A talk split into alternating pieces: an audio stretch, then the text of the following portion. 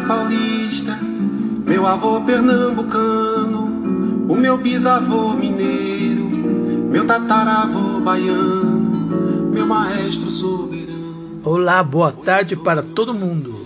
Elaborei esse TPC no formato podcast por dois motivos. O primeiro é aquilo que Oswald de Andrade chamava de contribuição milionária dos erros.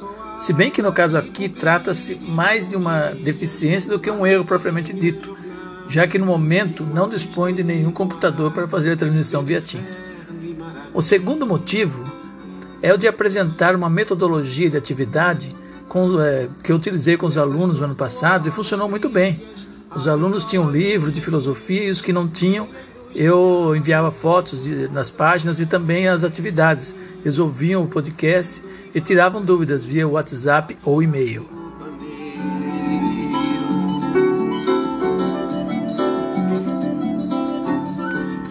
Bom, antes de mais nada, deixem abertos os arquivos que enviei para vocês, que é a pauta do TPC, o plano de ensino 2020-2021 e a planilha do Excel, que são as habilidades essenciais.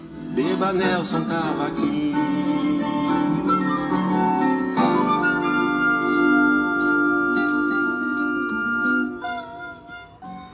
Esse TPC, então, ele está dividido em duas pautas, é, em duas partes, quer dizer, conforme vocês podem observar na pauta. a parte 1 é sobre o plano de ensino e também alguns complementos como o centro de mídias, teletrabalho, etc. A parte 2 será sobre o novo ensino médio, que será implantado de forma progressiva, começando esse ano com os primeiros anos e esse e recebe o nome de currículo em ação. Então vamos lá então ao plano de ensino. Palmas para todos os instrumentistas. Salve Edu, Bituca, Nara, Bom, o plano de ensino, como vocês sabem, é um documento elaborado pelo docente que contém sua proposta de trabalho ao longo de todos os bimestres do ano em uma área ou componente curricular específico. Aqui no nosso caso se trata do componente curricular. É ele que nos fornece os subsídios para a elaboração do plano de aulas. É um norte ao qual nos guiamos para desenvolver uma sequência didática adequada ao desenvolvimento e aprendizado do aluno. No entanto, isso não significa que ele seja algo rígido, é algo fixo e que não possa ser mudado de acordo com a situação. Muitas vezes torna-se necessário adequá-lo aquilo que o Vygotsky chamava de zona de desenvolvimento proximal, né, a zona de desenvolvimento proximal dos alunos, isto é, verificar o ponto de aprendizagem em que os alunos se encontram para a partir daí definir uma sequência didática, aumentando progressivamente o nível de complexidade. E descobrimos isso através da sondagem, que é o que vamos falar um pouco agora, antes de entrar diretamente no plano de ensino. La mer qu'on voit danser le long des golfes clairs a des reflets d'argent la mer. Bom, temos, portanto, que pensar na sondagem para a elaboração do plano de ensino. É, como os alunos praticamente não desenvolveram o aprendizado formal de forma adequada no ano passado, e muitos provavelmente de forma nenhuma, nós já podemos ter uma ideia, isto é, uma pré-sondagem baseada na nossa própria experiência sobre o nível de defasagem em que os alunos se encontram. Mas podemos começar a trabalhar a sondagem com, com os alunos já na próxima semana. Né? Na verdade, acho que já dá para trabalhar na próxima semana, é, na medida que os alunos vierem, na semana que vem já vai ser o Fundo 2 de novo, que é os anos finais, depois do ensino médio, a gente já começa fazendo essa sondagem. Né? É, é, muito embora nós veremos a seguir no no plano de ensino, que as habilidades a serem retomadas elas já, elas já estão dadas, juntamente com as habilidades essenciais que foram elencadas pela Secretaria de Educação. Né? Mas isso, no entanto, não elimina o fato de, de sabermos o grau de aprendizagem que os alunos se encontram. Né? Não, não, é, a gente é, tem lá as habilidades que já estão lá marcadas, mas é uma coisa é o que está lá, outra coisa é o que é o aluno que nós temos na nossa frente e que temos que ali é, fazer uma adaptação e ver qual realmente o nível de defasagem.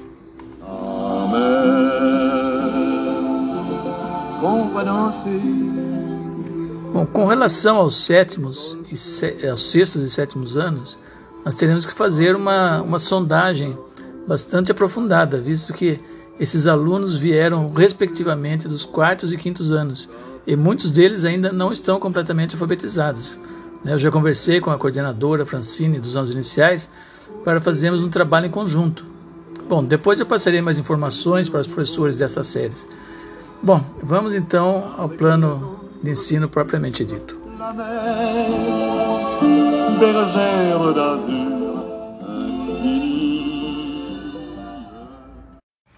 Bom, é, por favor, então abram o arquivo Plano de Ensino, né, 2020, 2021, que ali nós é, tem uma.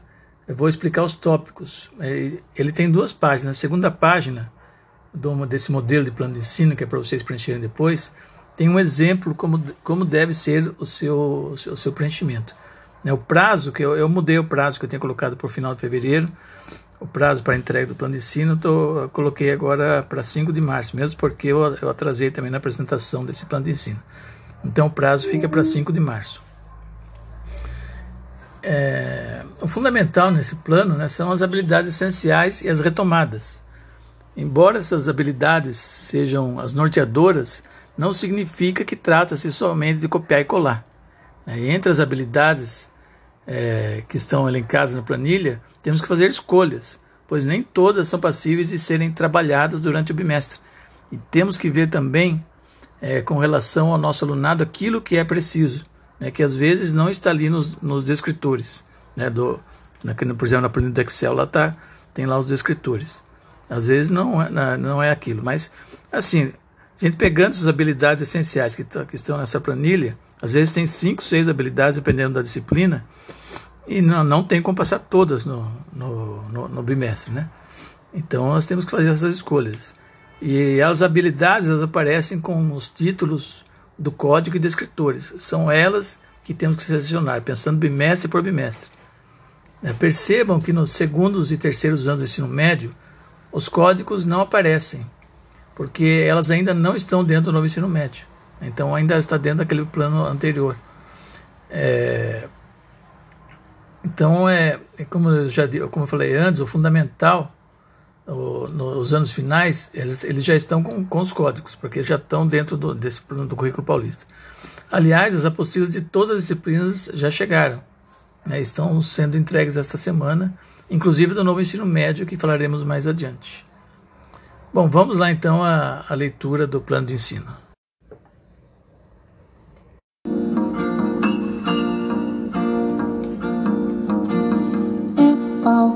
pedra é o fim do caminho, é o resto de toco, é um pouco sozinho, é um caco de vidro, é a vida, é o sol, é a noite, é a morte, é o lazer.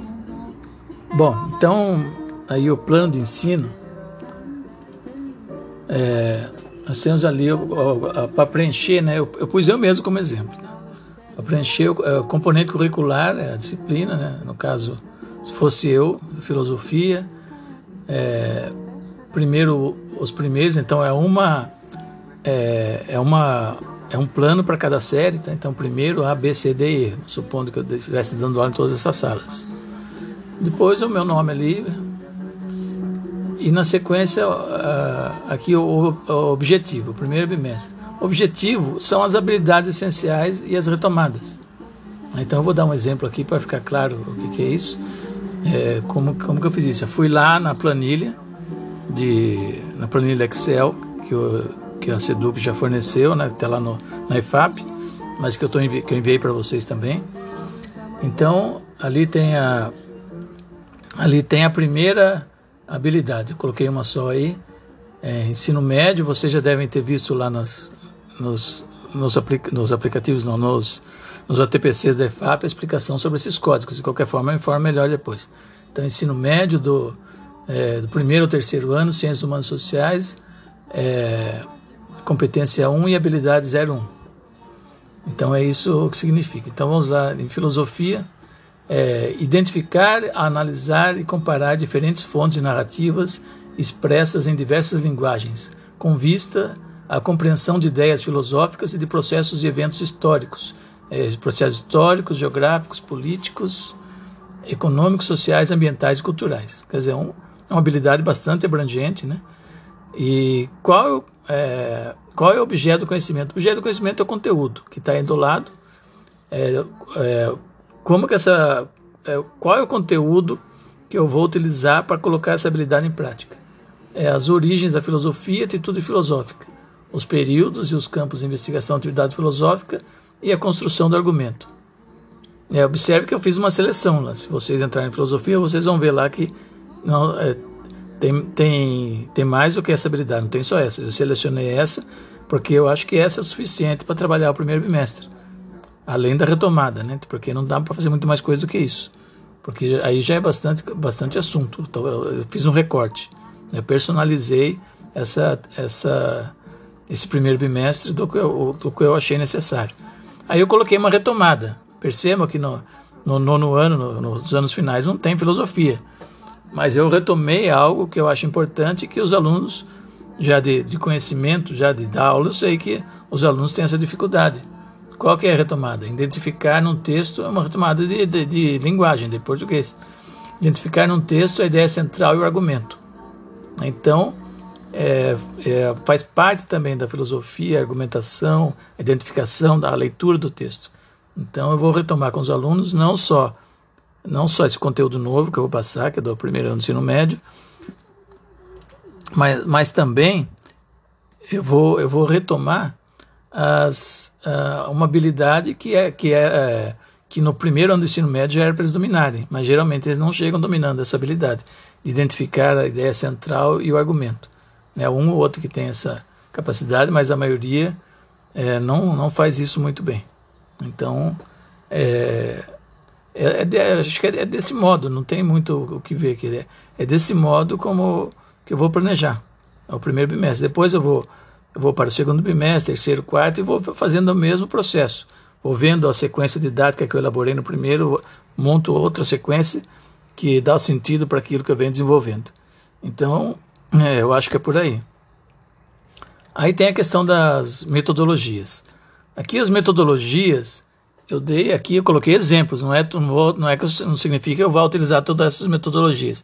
Eu pus aqui para facilitar também para vocês na hora de elaborar o plano as diversas metodologias que existem. Quer dizer, pus, não, não, não são todas, tem até mais do que isso, mas eu estou dando exemplos aqui. Então, pode ser uma.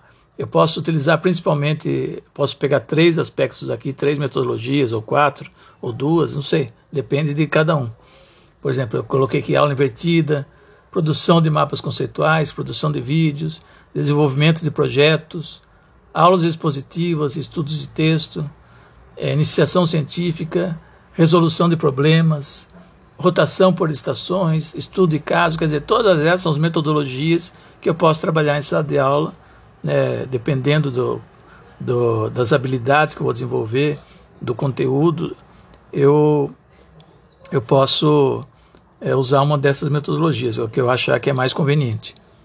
Então eu vou fazer uma seleção. Se eu fosse utilizar aqui, vamos dizer que eu teria escolhido três. Né, se eu fosse fazer é, de verdade mesmo o meu, que não vou usar todas as metodologias num bimestre, né, porque também é impossível. E, então, com relação às metodologias, é isso. E depois nós temos aqui a avaliação. Também aqui são as propostas de avaliação, que pode ser muito mais do que está aí. Né? Pode, é, só, só, alguns exemplos também. Entrega de exercícios ou atividades propostas pelo professor, individuais em grupo, provas, realização de pesquisas, participação nas aulas, dissertação. Então, aqui eu dei alguns exemplos. É isso o que eu vou colocar na, aqui no, no plano de ensino. Né? Não vou colocar se ela é é formativa, se é somativa, isso aí é, já é outra coisa. É lógico que eu posso fazer todos esses modelos de avaliação de forma é, somativa ou de forma, ou, ou, de forma formativa.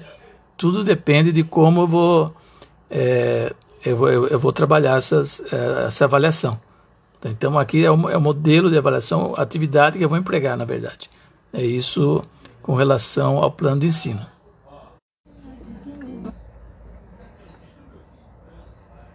Essa ribeira das águas de março é o fim da canseira. É o pé, é o chão, é a mastradeira. Bom, então com relação ao plano de ensino, é isso. É uma coisa bem simples, como eu havia falado para vocês. É só pegar lá a planilha do Excel, selecionar o que você acha que está de acordo com, com os seus objetivos, depois de feita a sondagem toda, né? É, colocar então o objetivo, que são as habilidades essenciais das retomadas, e os objetos de conhecimento, que é, que é o conteúdo. Né? Como que eu vou trabalhar esse conteúdo? É, é, são as, as habilidades essenciais e as atividades que vão definir. Bom, então, é, vou falar agora algumas, com relação a essa primeira parte do TPC, alguns outros temas né, que eu coloquei como outras pautas aí. É, outra, uma questão muito importante aqui, que aos poucos a gente está se acostumando, é com relação ao centro de mídias. Então, os alunos eles acompanharão o centro de mídias sempre que não estiverem presencialmente e devem fazer as tarefas que são propostas ali. É, são sempre três aulas por dia, onde os diversos componentes curriculares são contemplados ao longo das semanas. Então tem lá na programação do site do, Centro de Mídias, tem lá, é, sai a programação. Se alguém quiser saber o que vai passar antes, é, com, umas, com uma semana de antecedência, eles colocam o conteúdo que vai ser trabalhado, né? as habilidades que vão ser desenvolvidas lá no próprio site do Centro de Mídias. Ao final de, de cada aula, então os alunos recebem no, no próprio aplicativo uma notificação para fazer a atividade ali mesmo. Né? Geralmente são lá os testes de múltipla, de múltipla escolha. Então essa atividade realizada no aplicativo, ela não precisa ser entregue, pois o professor vai receber diretamente no seu diário. Né? Então vocês vão receber no diário de classe digital. Né?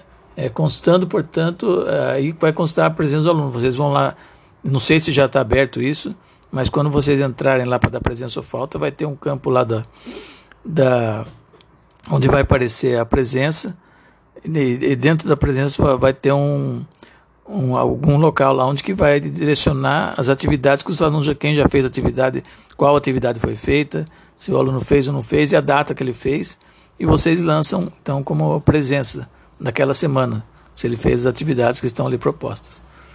Então, é, é, é por aí.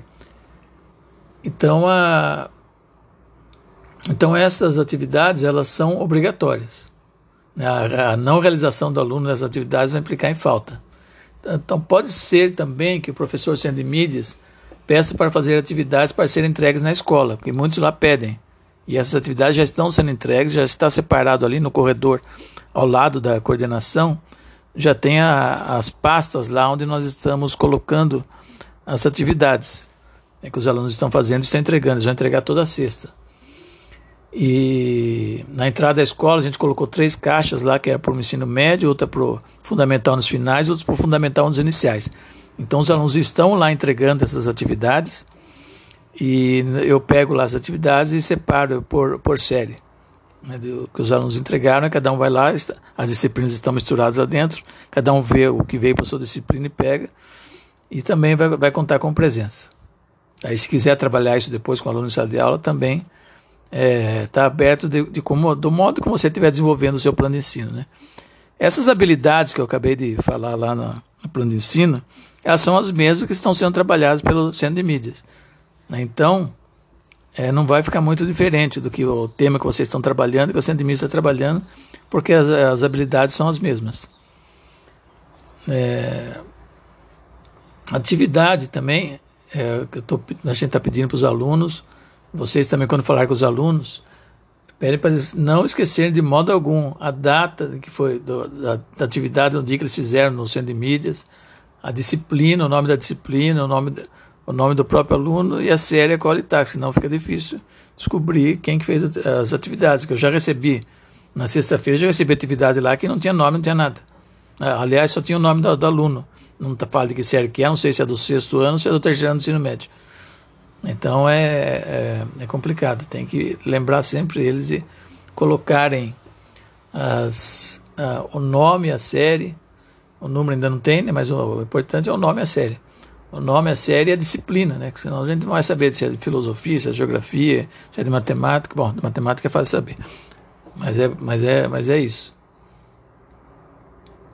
Bom, Um outro tema também, aqui nessa primeira parte, são dos professores em teletrabalho, o que, eles devem fazer. Então, de acordo com a Secretaria de Educação, né, as resoluções é acompanhar o chat, o chat do Centro de Mídias, né, ainda vou organizar uma escala de acompanhamento, preciso ver isso daí ainda, é, tirar dúvidas e apoiar o acesso ao centro de mídias e outras plataformas aos alunos, é, realizar busca ativa de estudantes e também o professor pode criar aulas complementares para seus alunos através do centro de mídias mesmo, que tem esse recurso, ou de outras plataformas, como o Google Classroom, ou Teams, ou qualquer outra. É, e agora que tem um, um problema com relação ao período noturno, é que nós teremos uma programação diferente do período da manhã, porque 12, dos 12 professores que tem no período noturno, 8 estão em teletrabalho. Então não tem como fazer aula presencial com os alunos. Né? Com, quatro, com quatro professores só não, dá, não tem como manter a aula presencial. Então nós faremos com o noturno o mesmo esquema do ano passado, né? com planos de aula e roteiros de atividades que serão enviados aos alunos. É, então na, no, na segunda, terça e quarta dessa semana aqui, a gente já fez o já se fez e está fazendo, né? O contato com os, com os alunos. Na segunda-feira veio só o primeiro ano, na terça-feira é só o segundo e na quarta-feira só o terceiro para nós pegarmos o contato e entregarmos os materiais. Vai ser só para isso, depois vai ser feito tudo à distância. O segundo, quer dizer, o período noturno, então, por enquanto, vai ser isso. É, o roteiro de estudos, né, então, é, o roteiro de estudos que vai ser necessário criar não só para os professores de período noturno, mas o, os, os professores da manhã também terão que criar roteiros de estudos, não para todos os alunos, mas para alguns alunos que, que, que têm atestado que não podem frequentar, que são os alunos que, também são um grupo de risco, que não podem frequentar. Então também terá que ser feito, não precisa o plano de aula. Porque o plano que a aula é a mesma que você já está dando, que vocês já estão dando na sala de aula. Mas é apenas o, o que, que ele deve fazer em casa, né, para acompanhar as aulas que vocês estão dando. Então eu enviarei depois quem são esses alunos e, e também para os alunos com dificuldade de acesso. Né? Se bem que esses com dificuldade de acesso eles vão estar presentes. Mas, é, então, na, na realidade, será o, organizar esse roteiro com base na sua própria aula presencial. Não tem segredo. A aula que você planejou para dar presencialmente é a mesma aula que, que vai para esse aluno que está distante pelo fato de pertencer ao grupo de risco. Então, é, por enquanto, é, qualquer dúvida que vocês tenham, já coloquem, já que isso já conta com presença, já no próprio, é, no próprio e-mail. É, coloquem também, pode ser no, pelo WhatsApp ou é, presencialmente mesmo. Mas, mas escrevam o que vocês estão achando, sobretudo já, já aqui terminando a parte 1, né? E então já já tudo isso aqui já faz ah, o que vocês colocarem para mim já faz, já conta com presença é, de, desses, de, desse ATPC, da parte 1 e 2, que eu vou falar agora, que é sobre o novo ensino médio.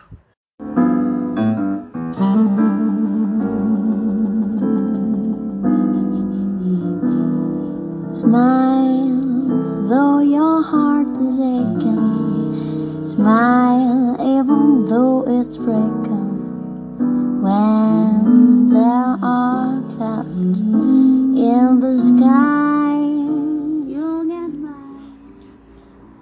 Bom, como já foi dito, a implantação do novo ensino médio começa esse ano de forma progressiva. Então, o primeiro ano agora em 2021, os segundos anos em 2022 e os terceiros anos em 2023.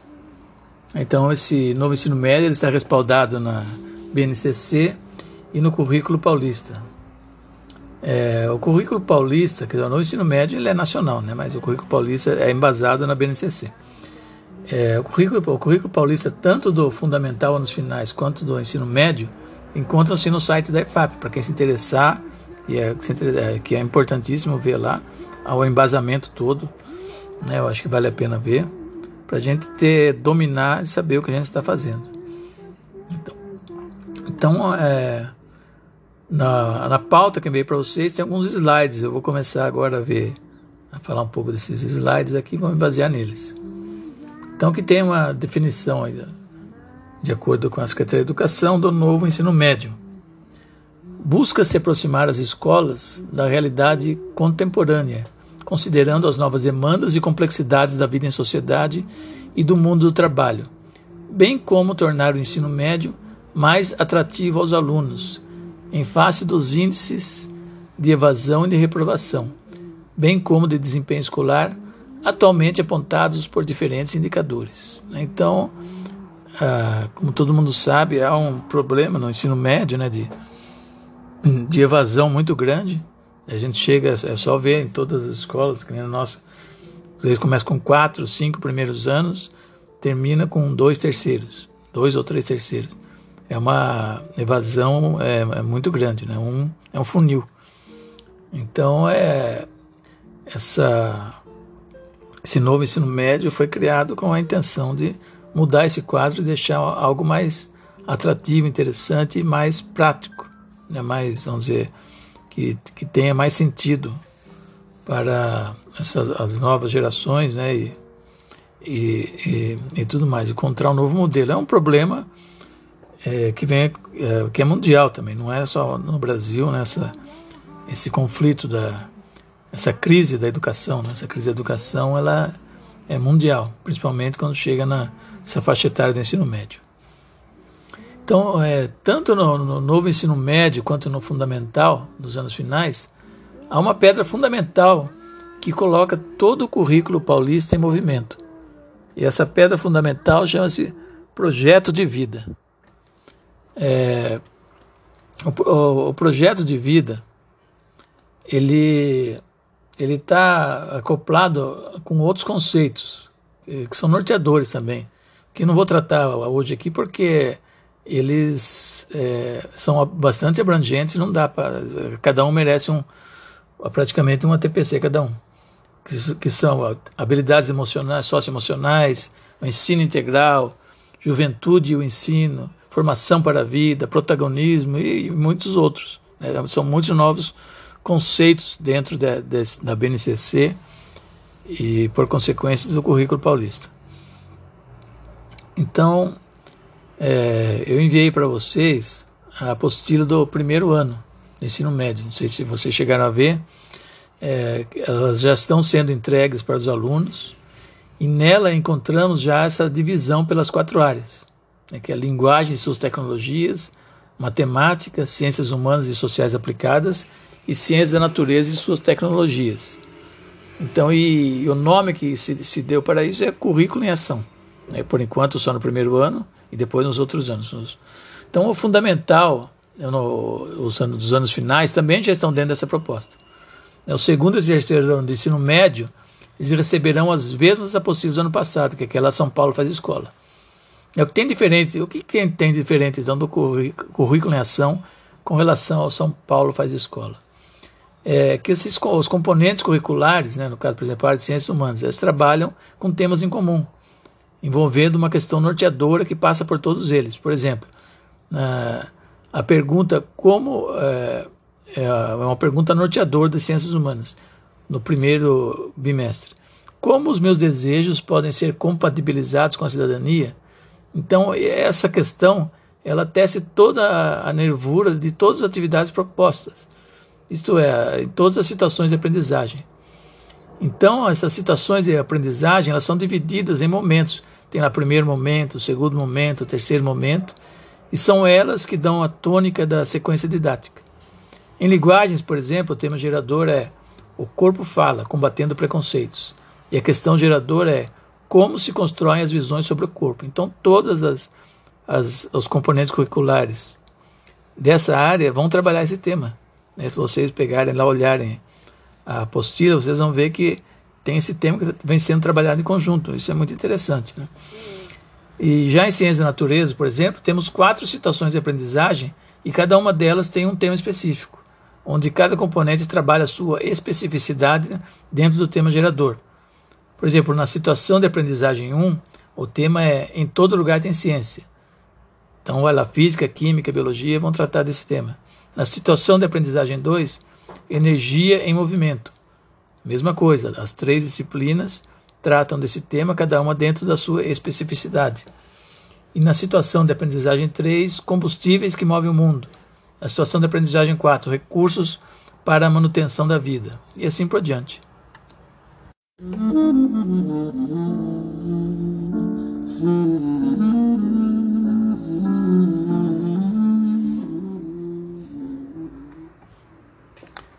Bom, continuando então aqui.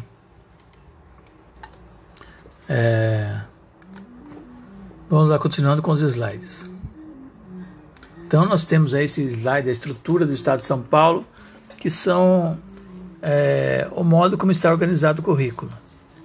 Então, o ensino médio agora passa a ter 3.150 horas, num período de três anos.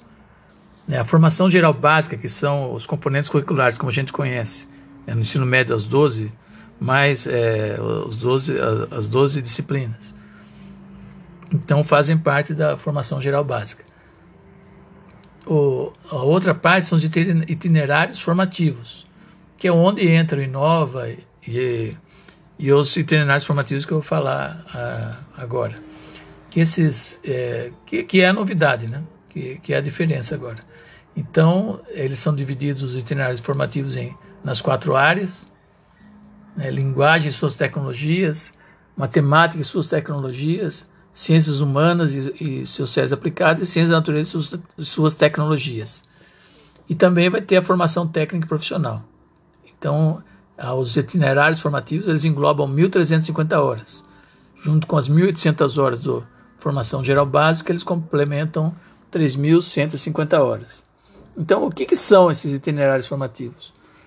Então, é o conjunto de unidades curriculares ofertadas pelas instituições e redes de ensino que possibilitam ao estudante escolher conforme seu interesse, a fim de aprofundar seus conhecimentos e se preparar para o prosseguimento de estudos ou para o mundo do trabalho. Tem uma ou mais áreas do conhecimento e ou na formação técnica e profissional.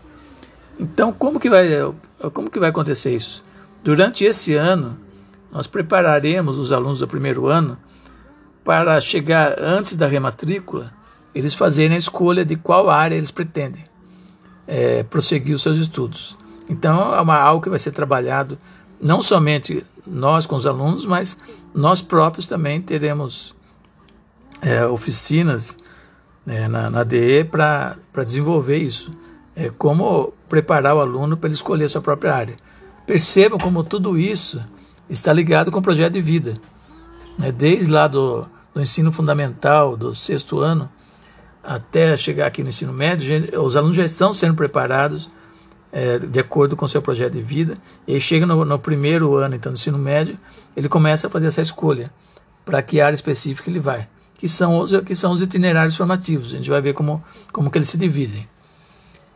Então, é, e os itinerários formativos, eles têm quatro eixos estruturantes, né, que é a investigação científica, é, a, a, a mediação, é, intervenção sociocultural, quando vocês pegarem as apostilas, é, vocês vão perceber que todos os sistemas aparecem, né? os processos criativos, empreendedorismo, né? tudo aparece junto ali com, com projeto de vida, eletivas faz parte disso, a, as, enfim, é, todos, é, é todas essas, essas novas disciplinas. Bom, então, é como os itinerários formativos serão implementados nas escolas estaduais. Então, primeiro, temos lá as quatro áreas do conhecimento né, e a formação técnica. Essa formação técnica vai depender muito da escola fazer uma parceria. Né? Pode ser que nossa escola tenha, pode ser que não tenha, pode ser que outras escolas tenham escola que vai ter, tem escola que não vai ter. Mas o que vai ter com certeza são as, as áreas do conhecimento integradas que estão aí. Por exemplo, na escola poderá formar é, para o aluno escolher. Né? Os alunos vão escolher antes de fazer a rematrícula para o segundo ano. É, linguagem e matemática, linguagem e ciências humanas, linguagem e ciências da natureza, matemática e ciências humanas, matemática e ciências da natureza, ciências humanas e ciências da natureza. Vejo que são todas as combinações aí possíveis entre as áreas. Então, eu queria lembrar também que os livros didáticos do PNLD 2021, que estão para escolha, né, que eu passei para vocês, são justamente para esses itinerários formativos. Aqueles livros são projetos integradores. É, se vocês fizeram já uma análise do livro, vocês já perceberam que eles embora sejam divididos em, por áreas específicas, né, ciências da natureza, ciências humanas, linguagens, matemática, as atividades acabam contemplando praticamente todas as áreas. Você pega um livro de matemática, ele entra na área de, na área de ciências da natureza, na área de ciências humanas, até de linguagens. Então, há uma, é, é, é, há uma correlação entre todos os, então é um aprofundamento, esses itinerários formativos são um aprofundamento das disciplinas que cada professor já dá de forma específica. Então aqui é para aprofundar e de forma é, de projetos, né? são coisas bem pensando no, no mundo da prática. Então o, o aprofundamento é, curricular é, acaba sendo isso então. É, nós temos então o aprofundamento curricular, que são essas essa integração das áreas né, do, do, do conhecimento, mas o, o, nessas 1.350 horas também engloba aqui o, o, Inova, que são eletivos, a tecnologia e projeto de vida. Então tudo isso faz parte das 1.350 horas. E as outras 1.800 horas são relativas a aquilo que nós já estamos acostumados a sempre fazer. Então, indo lá para outro slide, itinerários formativos. Então, 1.350 horas, agora a divisão deles, né? Período de, de três anos, 900 horas é para o aprofundamento curricular, que são esses projetos integradores e itinerários formativos, e, e as outras 450 horas são componentes do Inova, que são tecnologias, eletivas e projeto de vida. Então, aqui os, os itinerários, é, já estou indo para o fim aqui, para concluir os itinerários formativos eles têm um sentido, né? Qual é o sentido desse aprofundamento curricular? Por que, que foi pensado isso?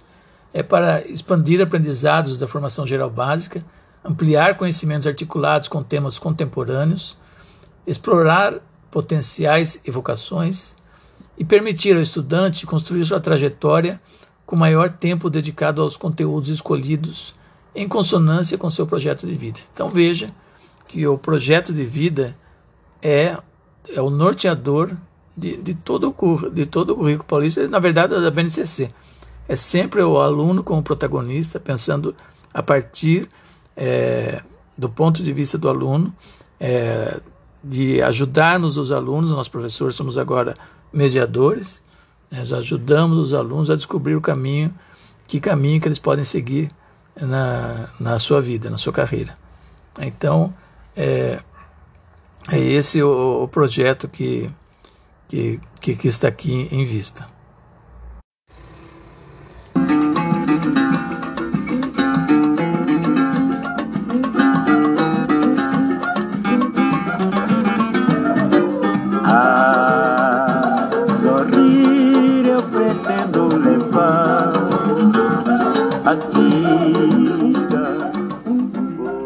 Bom, então isso é algo que temos que pensar também, que nós professores estamos cada vez mais perdendo autonomia.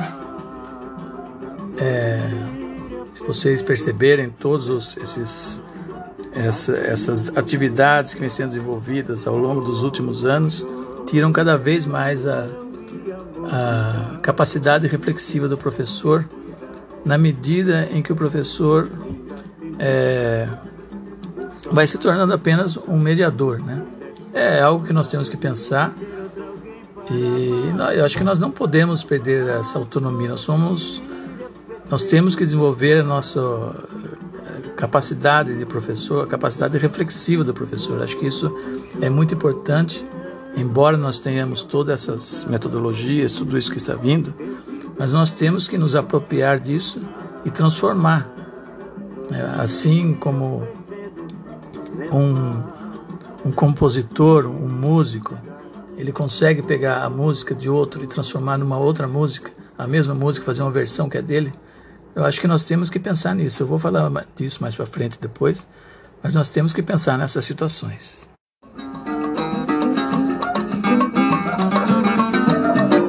A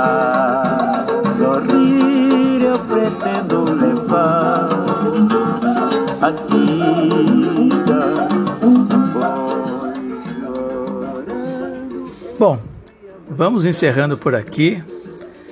Então, para registrar a presença, deixem os comentários e dúvidas através do meu enviado para esse TPC. Bom, obrigado a todo mundo e até. Chorando eu vi a mocidade perdida, tempestade, o sol mais. was that, really.